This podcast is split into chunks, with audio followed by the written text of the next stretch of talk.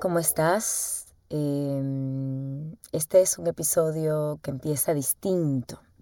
Empieza distinto porque yo puedo decirte que después de que grabé y subí, compartí el audio donde te contaba toda mi historia de, de cómo ha sido para mí todo el tema físico, pues como que a pesar de haber grabado unos tres episodios, ninguno como que me llenaba lo suficiente.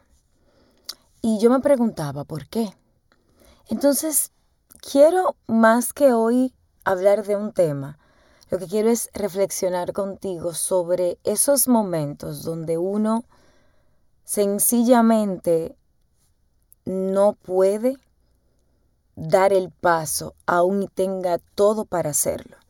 Hola, soy Patricia Luciano, voice talent, locutora, productora, emprendedora, etcétera, eh, creadora de Castaco. De hecho, acabamos de ganar un nuevo premio como mejor podcast de República Dominicana en los Latin Podcast Awards, donde también estuvimos como maestra, como co-host del evento. Si yo tuviera una cliente como yo en este momento, te juro que ya yo le hubiese dicho quizás, mira, eh, no sé, yo, yo creo que quizás ni siquiera estuviéramos colaborando porque la consistencia es parte primordial de cualquier proceso. Pero desde la empatía también yo tendría que entender que esa clienta, es decir, en este caso mi mismidad, no ha tenido un año completamente como, como que todo ha sido cambiante. Y no es un año, estamos hablando de un año, tres, cuatro meses, ¿verdad? Si a eso le sumamos la pandemia, pues eso es para todos. Lo que pasa es que entre la aventura que ya hemos compartido de mudarnos y vivir entre dos países, Em, digamos que tomar decisiones que en algunos casos fueron decisiones muy de tú no saber cuál iba a ser el resultado y simplemente dar muchos saltos de fe. Pero la fe es un músculo para mí. O sea, si un día por alguna razón yo dejo de ejercitar mi fe, y por fe me refiero a confiar en Dios y en la capacidad que ha puesto en mí de reinventarme, de levantarme, de que si algo no va por la derecha, pues seguro voy a encontrar un hueco, algún hueco por la izquierda. Y a veces sencillamente la fe no está disponible, no la encuentro o yo no la ejercito y me pasa que en vez de yo pedir a Dios, en tu caso quizás meditar o lo que sea que funcione, yo lo que hago es que entonces como que esos momentos a veces no sé cómo reconectar conmigo misma. Bueno, en las pasadas semanas algo así estuvo pasando.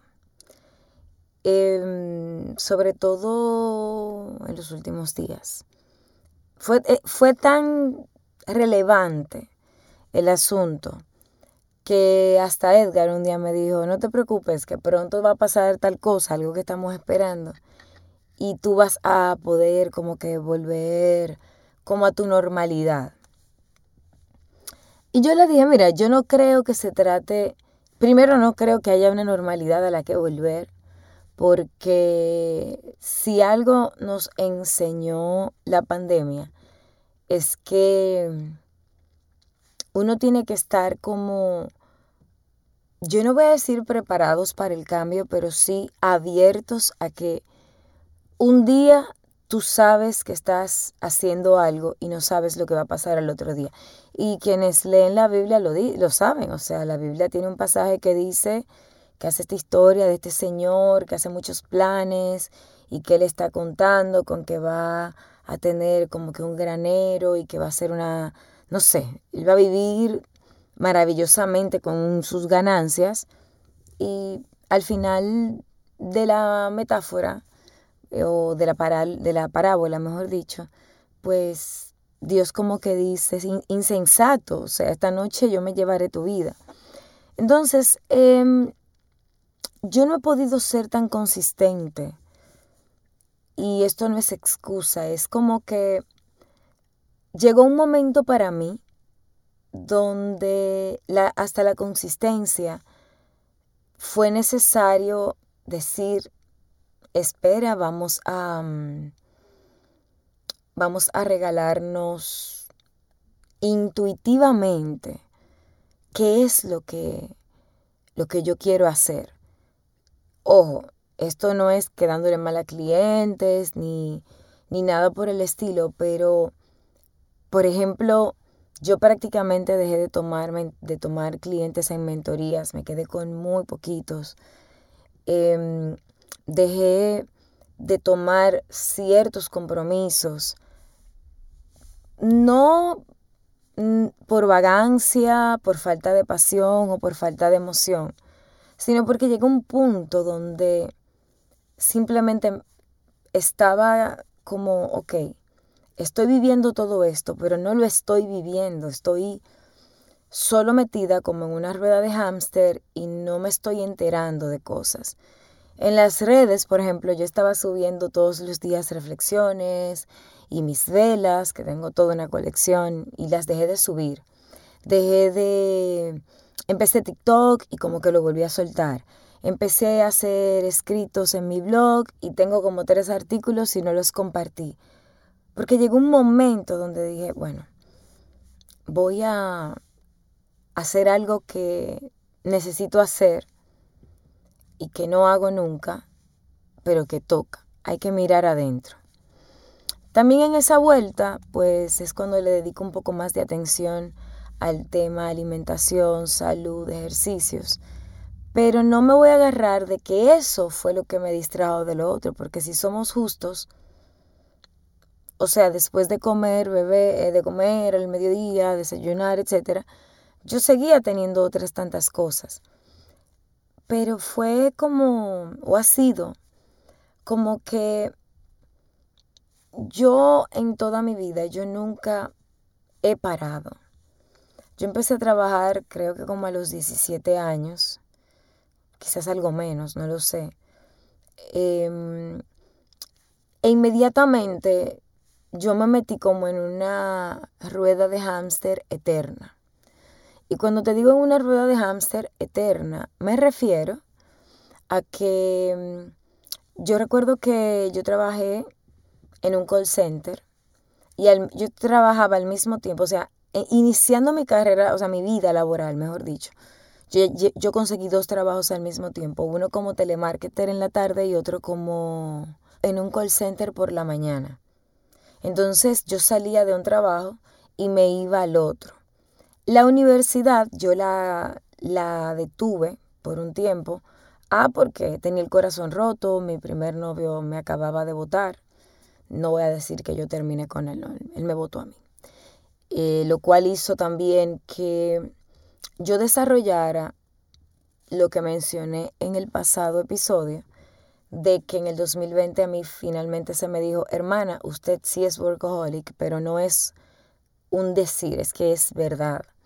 Porque yo tengo una forma de reaccionar al shock o a las cosas que me impactan, probablemente muy distinto a la de mucha gente. Y te doy ejemplos. Cuando me asaltaron en República Dominicana un día, me robaron un celular y yo tenía una masterclass ese día y he hecho esa historia un montón de veces. Y yo viví le di el celular a la persona, me monté en el vehículo, eh, yo tenía otro teléfono que tenía internet y yo, o sea, yo me iba a empezar a poner nerviosa y me dije a mí misma, mí misma, tranquila, este no es el momento de hacer show ni de ponerte nerviosa vamos a hacer lo que hay que hacer y después llegamos ahí. Y me, y me, me calmé a mí misma, llamé a Edgar, le dije, Edgar, ahora no puedo hablar, simplemente bloquea todas mis redes, todas mis cuentas, entra a todo, porque me acaban de robar el celular. llamé a la compañía telefónica para que suspendieran el teléfono. Llamé al equipo de redes sociales para que hicieran la otra parte. Entonces, ahí me, ahí, y llamé al amigo de donde yo venía saliendo en el momento en el que sucede. Y luego, cuando me iba a, a poner a llorar, dije, no, no, porque tú tienes una masterclass ahorita y tienes que esperar. Y yo llegué y Edgar me dijo, cancela eso, o sea, dedícate tiempo. Y yo, no, no, no, tranquilo. Y oficialmente, de verdad, yo di la masterclass. Y oficialmente yo di la, no la di porque yo tenía un invitado, pero estuve más tranquila, más callada, serena.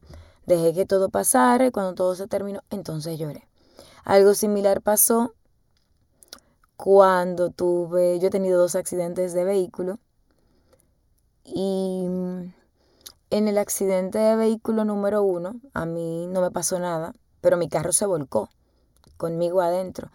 Y esto que yo voy a decir es muy malo, pero yo solía no ponerme el cinturón. O sea, sé que ahora mismo estás pensando de mí, bueno, no sé, unas cuantas cosas, pero en verdad yo no usaba el cinturón. Pero esa noche Dios me hizo ponerme el cinturón. O sea, yo, yo tengo conciencia de que durante toda la semana, antes de esa noche, y ese mismo día incluso, yo había andado sin cinturón todo el tiempo. Y ese día, esa noche yo me lo puse. Me sacaron por una ventana. El carro quedó tan mal que ni siquiera se pudo recuperar. En mi país se le dice quedó para salvamento cuando simplemente pues se sacan piezas y se venden, pero a mí el seguro me tuvo que dar lo que correspondía para que yo pudiera comprar otro vehículo. Y luego yo tuve otro accidente, justo el día del focus group de Cástaco. Eh, ese día no tenía, el, no tenía puesto el cinturón, tampoco me imagino lo que debes estar pensando, pero las cosas son así. Yo no lo tenía puesto. Em, había pensado ponérmelo, pero como estábamos a una esquina de la casa, no me lo puse. Yo iba en el, en el lado del pasajero y el, el vehículo que venía chocó de mi lado, o sea, me dio, o sea, yo, yo recibí varios, como decimos en Dominicana, guamazos, que son varios golpes, eh, incluyendo en la cabeza y todo el tema. Nos revisaron, la, la, la, bueno, ok, sí, bien, todo chévere. Edgar recibió un golpe en la rodilla, yo no recibí ningún golpe, eh, ninguna herida, gracias a Dios, sí un par de golpecitos en la cabeza y en la espalda. Pero a la hora del, del focus group yo estaba ahí y, no, yo no dije nada, o sea, nosotros no dijimos nada. Lo contamos después y la gente decía, ¿y, ¿y por qué están aquí? Y así cuando mi papá se murió, y así cuando en algún momento tuve una pareja que la encontré besándose con alguien conocida. O sea, el punto es que yo no reacciono, yo parezco muy impulsiva porque soy una persona con mucha energía, pero la realidad es que yo como que en los momentos de shock lo que suelo hacer es como pensar en frío. Quizás es un superpoder, no lo sé. Pero en toda esta transición yo tengo, o sea, he tenido días fantásticos y tengo tanto que agradecer y, todo está muy bonito. Pero también hay días, de verdad, en que más que el hecho de el proceso, y cuando hablo de proceso, acuérdate, yo estoy entre República Dominicana y Miami. Estoy manteniendo mi negocio allá en Santo Domingo con una visión, mientras que aquí en Miami yo soy una completa desconocida que está empezando desde cero. He tenido oportunidades altas, pero también me ha tocado hacer cosas que no son quizás tan glamorosas. Y ahí es donde llega el punto de esta conversación que no tiene como un título, más bien es como una reflexión mutua. Y es que las decisiones, cuando se toman y cuando no se toman, cuestan. Quedarme en Santo Domingo y no hacer este proceso me podría haber dejado en una zona de confort donde yo podría sentir o haber sentido mucha satisfacción en algunas cosas. Pero el precio de no tomar esa decisión era el siempre preguntarme, ¿y qué tal? ¿Y por qué? ¿Y qué hubiese pasado? Pero está la otra parte. También tomar la decisión de venir y de desarticular muchas cosas, de saber que iba, que hay personas que quizás yo nunca más las vea en mi vida. Y es un pensamiento extraño, pero es así. ¿Por qué? Porque me mudé de un sitio donde yo tenía un vecino adorable, que siempre nos saludábamos, que nos teníamos mucho afecto, pero nunca nos dimos el teléfono y cuando yo me mudé, yo, o sea, cuando nosotros nos fuimos de madrugada, porque todo fue muy rápido, pues no me dio tiempo a despedirme y no me quedé con su número. Y es un señor muy mayor y yo no tengo forma ahora de saber cómo está él, por ponerte un ejemplo. Entonces, estas decisiones cuestan y el costo, el precio, el pago que uno da se refleja en emociones. No, no, tiene tanto que ver o solo que ver con el sueño de quiero lograr aquello. Eso quizás es lo que me mueve. Pero a sinceridad, la parte de generar las conexiones que antes yo daba por sentado, el conocer gente y ahora yo ser la desconocida en la mayoría de los lugares, no es fácil. Ahorita te hice un comentario y no quiero que se me olvide, que es que yo, porque esa es otra cosa, yo supe tener hasta cuatro trabajos juntos. Es decir, desde que yo empecé a trabajar, yo siempre tuve más de una alternativa, más de una actividad, siempre. Por lo tanto, em, y siempre tuve un jefe. O sea, yo nunca, desde que empecé a trabajar hasta el 2021, nunca dejé de tener un jefe. Así fuera, como era el caso de EXA, donde mi jefe era el dueño, o sea, directamente el dueño de la empresa. Él era mi jefe.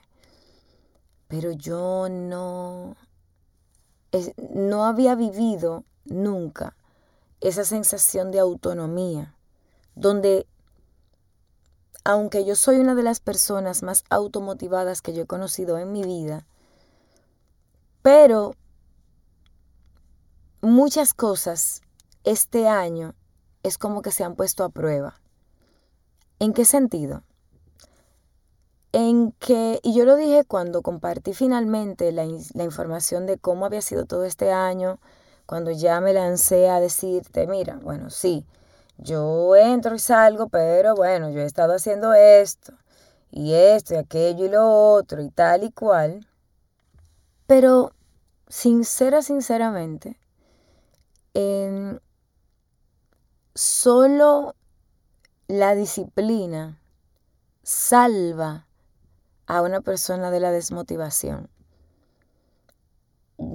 Cuando estábamos en pandemia yo me reía de Edgar porque él todos los días se levantaba, todos los días se bañaba a la misma hora, se cambiaba, se preparaba como si fuera a trabajar, aunque se sentara en el comedor de la casa a hacer cosas en la computadora. Yo por el contrario, me podía pasar la mañana en pijama y venía, no sé, acomodándome eh, quizás cerca de la ya como tres, no sé, dos o tres horas después, etcétera, etcétera. Y él me decía, oye, empieza a hacer esto. Aquí fue que yo lo entendí, porque es muy fácil uno dejarse llevar por el hoy no quiero hacer nada hoy no quiero hablar con nadie. Al mismo tiempo que pasa todo esto, y volvemos al tema del peso, también yo estaba muy dependiente de la comida. Como te mencioné en el episodio pasado, mi hobby era ir a la nevera, abrirla. Y, y es que yo creo que nunca nadie me llegó a ver en mi máximo esplendor, porque créanme, era, era, un, era un espectáculo, hubiese sido un espectáculo interesante si alguien me hubiese grabado como haciendo las cosas que yo hacía en torno a la comida en momentos determinados. Pero hoy estoy aquí porque yo tenía culpa de no hacer el podcast. Culpa de que estoy haciendo contenido, pero no estoy deliberadamente orientando el contenido a algún lugar en específico. No estoy haciendo algo, o sea, no estoy vendiendo nada, no estoy, o sea, y me lo han preguntado, e incluso llega gente y me dice, mira, ¿cuándo vas a retomar las mentorías, etcétera? Pero decidí darme la oportunidad de algo que yo nunca me había permitido. Sentir lo que estoy sintiendo en el momento y no obligarme a hacer. Yo creo que uno de mis mejores atributos es que yo soy una doer. Y tengo varias amigas que me dicen, de hecho, una de mis mejores amigas me dice que a ella le gusta de mí, que yo le digo, no, porque yo estoy o sea, yo le puedo comentar, no, porque yo creo que yo la semana que viene voy a hacer tal cosa o pienso hacer tal cosa. No, la semana que viene no, le digo, pienso hacer tal cosa. Y puede que al día o al otro día le diga, ah, mira, aquí te mando, míralo, míralo aquí lo que te dije que iba a hacer. Y ella dice, oye, cuando tú dices que vas a hacer algo de verdad, o sea, tú de verdad te pones. Pero yo me prometí que este año iba a ser el año de la gracia. Y honestamente yo he recibido muchas, muchas cosas por gracia. Pero Dios no la ha tenido fácil conmigo. Porque dejar que Dios te dé por gracia requiere de algo que yo necesito trabajar un poco más. Y es la paciencia. Pero no la paciencia, porque yo tengo una paciencia muy particular. Para ciertas cosas yo puedo ser extremadamente paciente. Pero la paciencia a la que me refiero en este caso es esa paciencia de estoy haciendo mi estoy disponible y estoy haciendo mi parte y yo confío y dejar las cosas ser. Yo he intervenido mucho este año en cosas que quizás si yo hubiese esperado en gracia, hubiese disfrutado un poco más.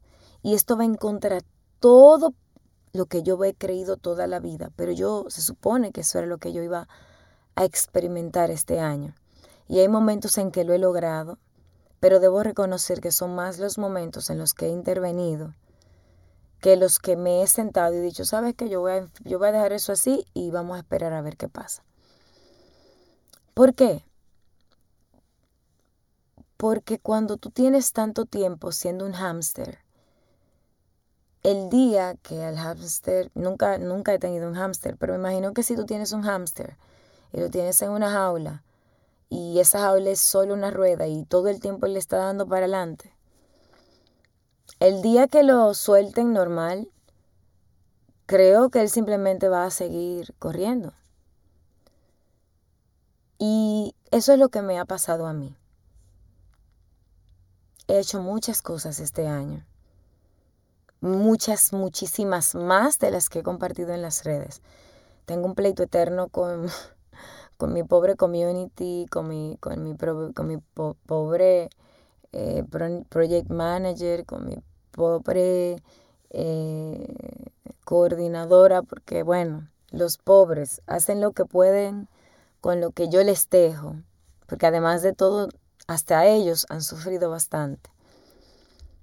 Pero llegó un punto en el que yo tuve que decirme, nunca más vas a tener la oportunidad que estás teniendo ahora. Y es poder sentarte y mirar hacia adentro. Es un bobo, como decimos en Dominicana, mirar hacia adentro. Bobo quiere decir como es un tema, es un problema, es un estrés. Porque sí encuentras las cosas que te gustan, pero por alguna razón están eh, más ocultas que las que no te gustan. Esas están ahí adelante, mi amor, como un trofeo.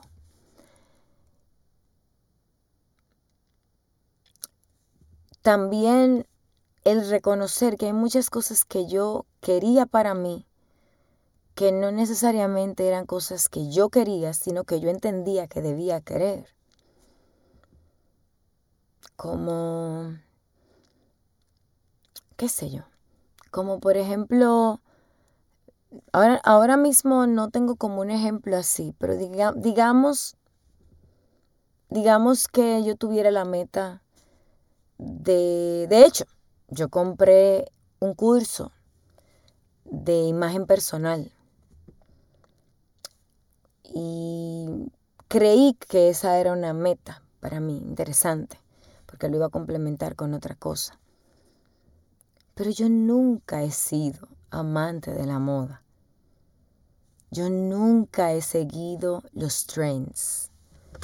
Yo nunca he sido particularmente, o sea, yo sé lo que me gusta, sé lo que no me gusta y sé lo que me funciona. Pero yo no soy el tipo de persona, primero detesto con todas las fuerzas de mi corazón ir de tiendas. Sí, soy de las pocas mujeres que no le gusta ir de tiendas. A mí me gustaba en República Dominicana porque una de mis amigas vendía ropa. Entonces ella me llevaba la ropa a la casa o a la oficina y me dejaba todo. Entonces yo tranquila en mi casa por la mañana o en la noche me la medía y elegía. Y yo era muy feliz. Entonces yo le devolvía lo otro y después nos entendíamos y yo era muy feliz. Porque a mí no me gusta ir de tiendas. Pero a mí se me ocurrió la flamante idea de comprar un curso de imagen personal. Y empecé a verlo y todo. Y después yo me pregunté, ¿de verdad esto te interesa? Y yo me respondí, no, de verdad no me interesa. Ok. Y así me puse a mirar una serie de contenidos de relaciones de libros, de qué contenidos yo no, yo no soy tan mal, tan fácil de influenciar, el contenido de series y cosas así. Pero lo demás, estoy vendiendo este curso, es un 2 por 1 no sé qué, y ta ta ta, y ahí va yo como borrega. Yo no analizaba ni nada, simplemente porque yo creía que sí. Entonces este año yo no fui, yo solo fui a un evento y fue porque fui speaker, que fue el Podfest.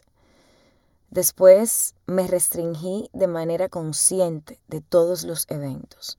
No tuvo nada que ver con los eventos en sí y sus propuestas, sino que yo de manera particular me dije, óyeme, digamos que date el chance de como de germinar todo lo que tú has consumido en este tiempo.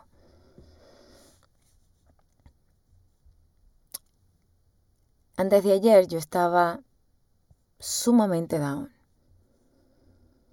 Em, el viernes aquí estaban dos amigas mías y yo tenía meses que no experimentaba la sensación, o sea, sí he tenido amigos aquí, pero tener como esa sensación de Llegaron tipo 7, se fueron casi a las 12, hablamos hasta por los codos. O sea, eso era algo que pasaba mucho en mi casa eh, antes de la pandemia y en algunos momentos de la pandemia cuando las cosas empezaron a, a, a fluir.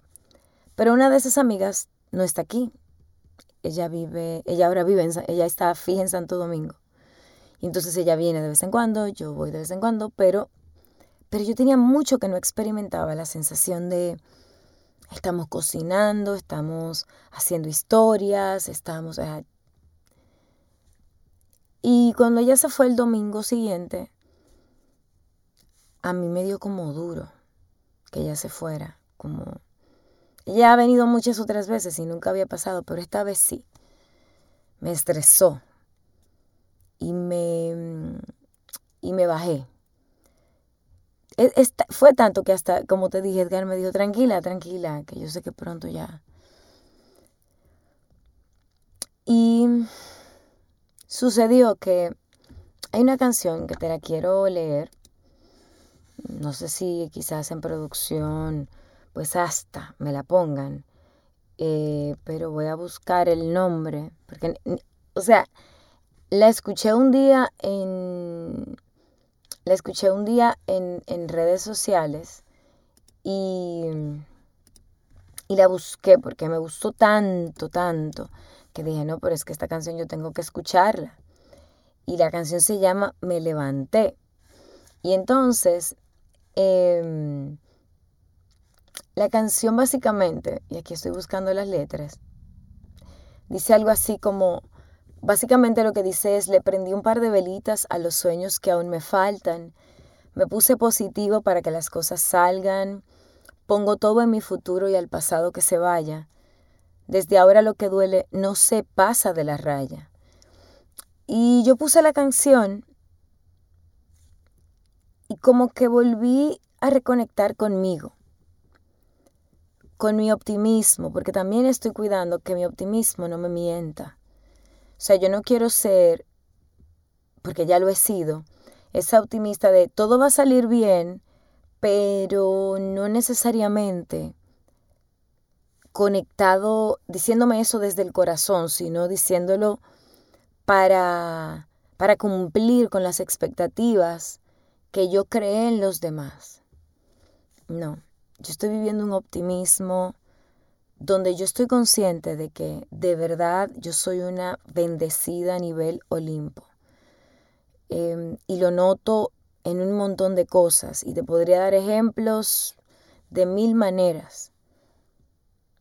Pero al mismo tiempo, a veces es necesario no tirarte en el piso y, hacerte la víctima, pero sí drenar. La canción continúa diciendo, voy despacito, pero llevo mi, mi conciencia bien tranquila. Y hoy me alejo del que crea que para hablarle hay que hacer fila. Esa frase a mí me dio también muy duro porque, porque así también pasa. O sea, la gente va cambiando en nuestra vida va dejando de ser lo que uno lo que uno creía o la gente, o sea, yo he cambiado muchísimo. Y cuando yo me reencuentre con muchas personas, es posible que la persona que yo soy ya no conecte con la persona que ellos son. Y eso no los hace ni malos ni buenos, ni a mí buena y perfecta o mala. Simplemente no conectamos. También la canción dice, aunque me falta, estoy tratando de ponerme de primero. Y cuando tú eres mamá y esposa, no siempre es tan simple ponerte de primero. Pero sí he aprendido a sacar algún tiempo solo para mí. Para, para mí, para conectar con, con yo adentro. La canción dice, si me levanto, si me caigo me levanto, soy el sol del aguacero y el coro entonces entra diciendo, y no me pueden parar, me levanté del piso y ya no quiero llorar. Me voy para la playa a revolcarme en el mar, tomarme una cerveza, el que sabe que yo no bebo, será otra cosa, ¿verdad? Y por qué no bailar. Y después dice, no me van a parar las ganas de vivir y en la ducha cantar, volver a ser feliz y con quien quiera estar. Es muy importante estar con quien quiere estar con uno.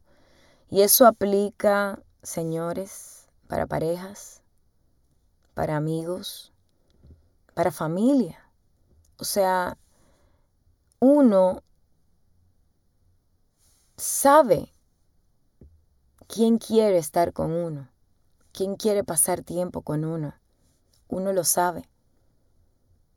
Pero uno, o sea, la gente te habla con sus acciones, pero uno, uno es que decide no creer. La canción continúa, dice, eh, poderme superar, poder recuperar lo que dejé de amar. En ese punto, mi podcast, mis escritos, mi magia de, de, inspirarme es algo que yo extraño o he extrañado, pero no había podido conectar, porque yo estaba distraída, como dice Facundo en una pues en uno de sus escritos.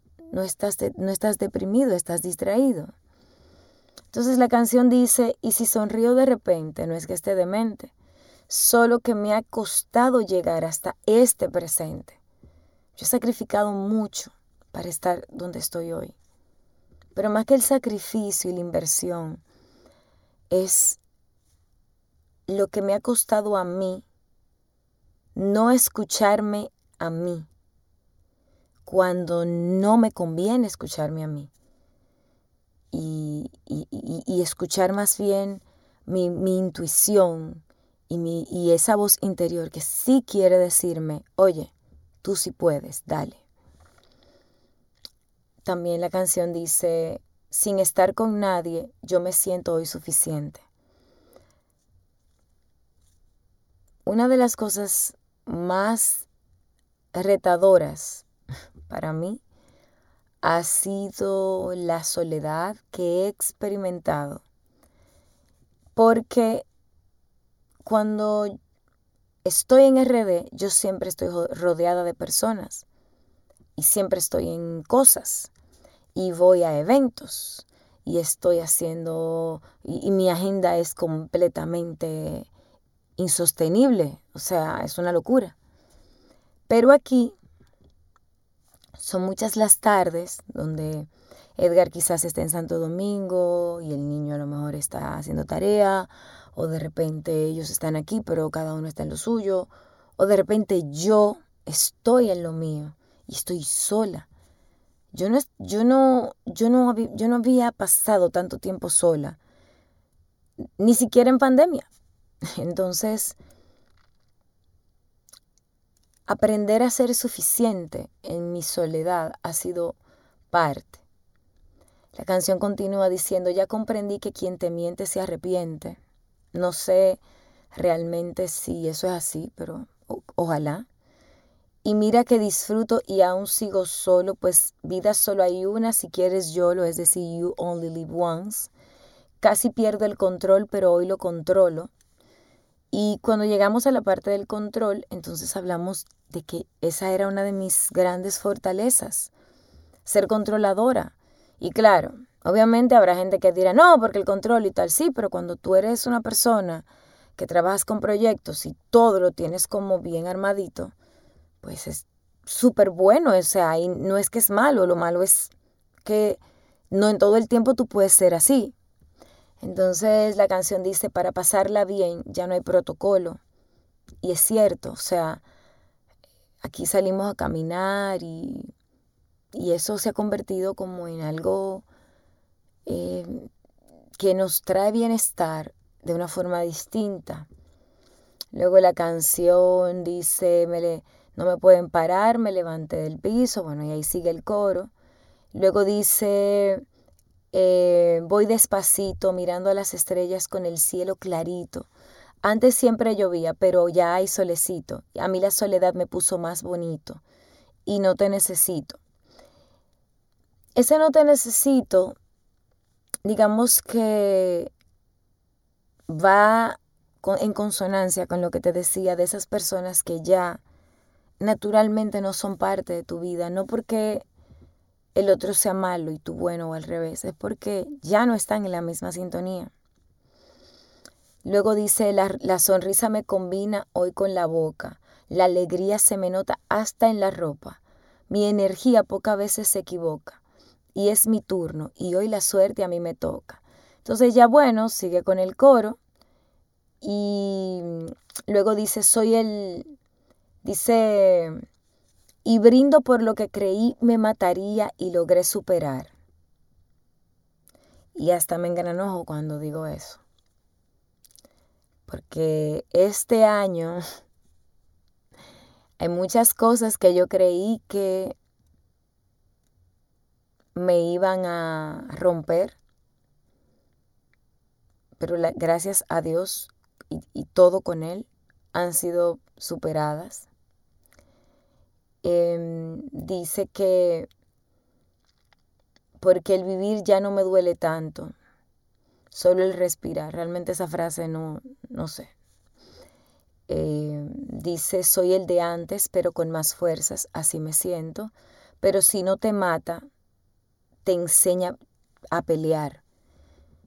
Y también eso es cierto. Aquella cosa que te tumba, si no moriste, entonces te enseña técnicas, te enseña a mirar la gente a los ojos y saber y leer mejor en quién pones tu fe. Y dice, caí tan fuerte que mi propio llanto me hizo levantar. Luego sigue el coro, pero esa frase última es la que con la que termino esta reflexión. Las veces que yo he llorado, em, me, he tenido gente que quizás en algún momento me he dejado vulnerar, pero cuando he estado en mis momentos más retadores, obviamente tengo un Dios grandísimo que, que me acompaña, que me carga, como dice la canción You Raise Me Up. Pero me aprendí a levantar desde el llanto, no desde la alegría. Me fui en reflexión hoy porque yo no pretendo, o sea, yo ahora mismo no tengo un plan, ni siquiera, yo, yo tengo yo sé lo que espero de Santo Domingo y lo que espero lograr aquí. Sí, eso, eso está ahí y eso se está moviendo. Pero Patricia, como ser, está gravitando en otra sintonía, en otro discurso y también como en otra, no sé, en otra cosa.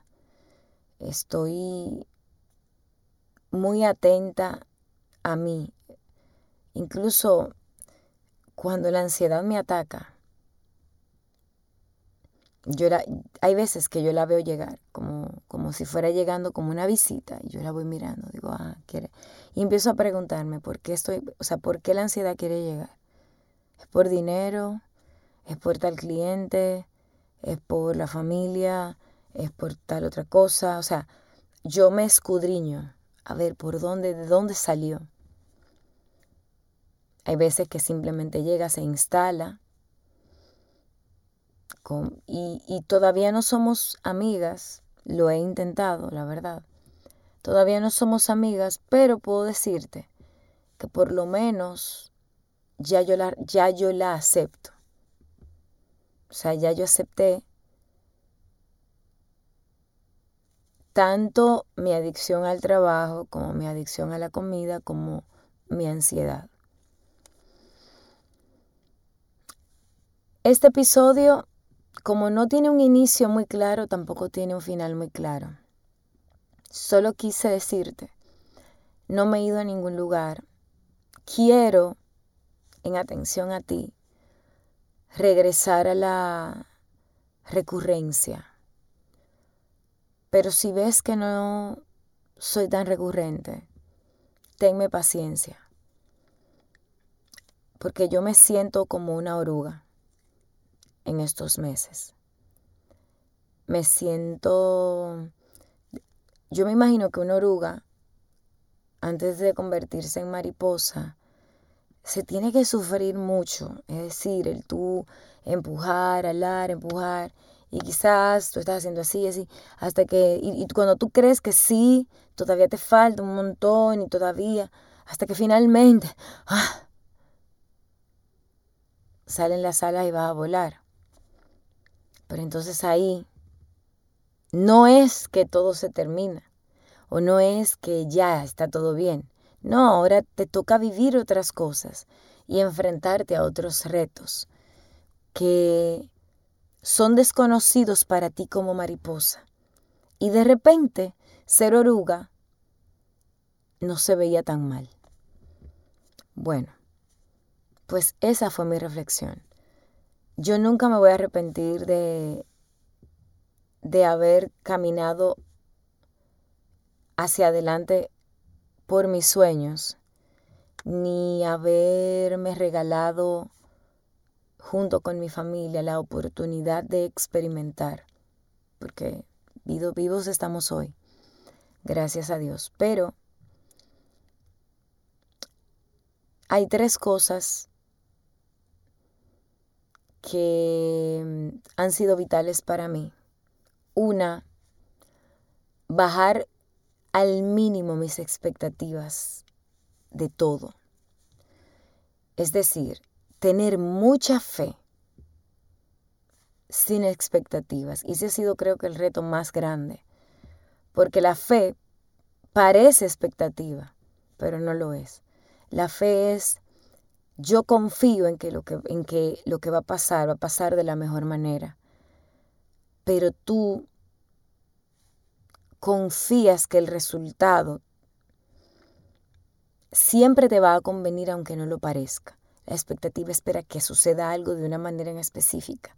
Y si no sucede así, entonces tú sufres y la pasas mal. Y yo siempre he manejado mucha expectativa, sobre todo con ciertas cosas, cierta gente, ciertos proyectos. Entonces mi primera regla fue esa, soltar las expectativas. Las he soltado. Había pensado que sí, estaba a punto de creer que sí, pero el otro día me di cuenta de que no. Algo sucedió y me di cuenta de que había vuelto a caer en la red de la expectativa confundiéndola con fe. Entonces digamos que me mantengo alerta. La segunda cosa es creerle al comportamiento de la gente, no a lo que la gente me dice, sino a lo que la gente hace. O sea, la cantidad de personas que mm, quieren hacer cosas, que te que te invitan, que te hablan, que te proponen, que esto, que aquello, y que luego quizás te dicen, hoy no, mañana sí, el viernes tal vez, el interés o es mutuo o no funciona, aplica para todo. Y la tercera cosa es aprender a ser mi amiga. Porque yo siempre puse la responsabilidad de mis amistades en otras personas. Pero yo no he sido tan amiga mía. He dejado muchas cosas mías de lado por querer ser parte, querer validación o querer reconocimiento en, en escenarios donde no necesariamente ni siquiera de verdad yo quiero estar, solo se sentía bien pensar que sí. Pues no. Ser mi amiga ha implicado conocerme. Y para conocerme he usado el journal, he usado la música, he usado los libros, pero sobre todo he usado no la meditación, porque ella y yo todavía seguimos batallando, pero sí orar, no como me enseñaron, o sea, yo rezo y, voy a a la iglesia y todo, pero orar de forma tal que yo me escuche a mí y que yo sepa exactamente qué es lo que yo quiero. Si te aguantaste estos 50 minutos, te felicito. Eres mi héroe. No te dejo mucha moraleja porque creo que todo el episodio fue como una catarsis para mí. Mi promesa es tratar de regresar a la mm, regularidad y pedirte que esta vez no te voy a pedir compártele esto si crees que a alguien le sirve, porque como yo no tengo idea de todo lo que he dicho, qué te va a servir y a quién le puede servir. Más bien lo que te pediré es, si en algún momento, si de algo de lo que te he dicho resuena contigo, cuéntamelo. Compártemelo. Te agradeceré saber que no estoy sola en un sentimiento tan particular como es el de me acepto, acepto lo que estoy viviendo, reconozco que esto es lo que quiero fomentar en mi vida, pero la paciencia, la como el, el, el estar en atención y sin quejarme puede ser interesante para mí sentirme acompañada. Te mando un fuerte abrazo, gracias por tu sintonía de siempre y te prometo que no voy a durar tanto, por lo tanto te puedo decir con toda confianza, nos escuchamos en un próximo episodio de Tras la Voz. Un besito.